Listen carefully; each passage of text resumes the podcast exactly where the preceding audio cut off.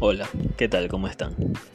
Hoy traemos otro tema de gran importancia referente a nuestra rama, el periodismo. Hoy conversaremos sobre la radio digital, sus inicios, ejemplos y ciertos consejos para ayudarte a que te animes a crear una propia. Empecemos.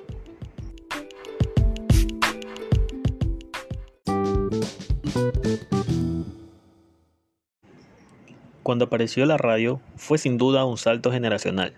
La forma tradicional en cómo se transmitían las noticias hasta ese momento iba a ser revolucionado. La radio llegó, se asentó y llegó para captar público inmediatamente. Pero, ¿qué es lo que hizo tan popular a este medio de comunicación?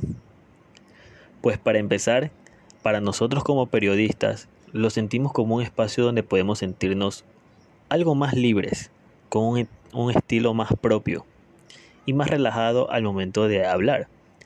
Claro está, sin apartarnos del profesionalismo que siempre debemos tener.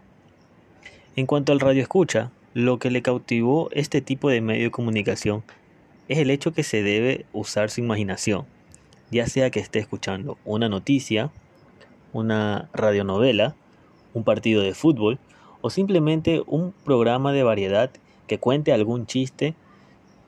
Toda esta manera de interactuar con el oyente fue lo que sin duda hizo la radio algo único en su categoría.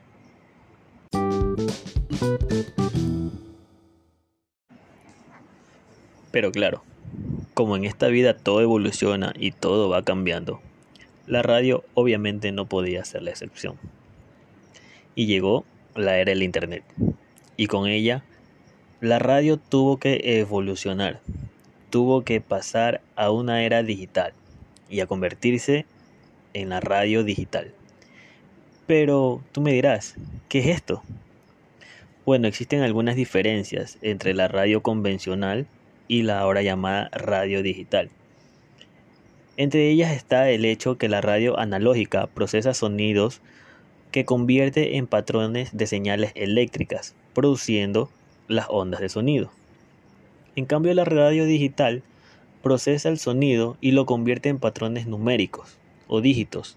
De ahí pues se deriva su nombre y utiliza un lenguaje binario 10100001.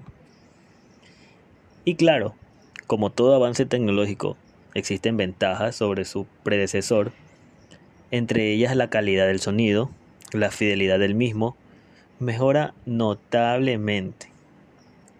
Otra de estas ventajas es la facilidad y la variedad de dispositivos con los que nosotros nos podemos conectar y acceder para escuchar este contenido.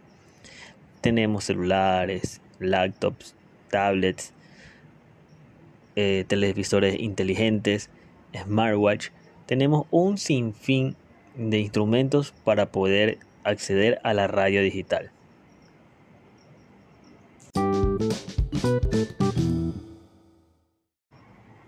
Y bueno, qué interesante que es conocer un poco sobre la historia de cómo nacieron estos medios de comunicación, cómo se crearon, cómo se forjaron, desde que no existía nada hasta la actualidad y analizar cómo la radio, cómo la televisión han tenido que ir adaptándose, que han tenido que ir evolucionando, que han tenido que ir añadiendo la palabra digital al lado de sus nombres, la radio digital. ¿Todo esto para qué? Para que nosotros, los periodistas, podamos seguir comunicándonos con ustedes, nuestros queridos oyentes.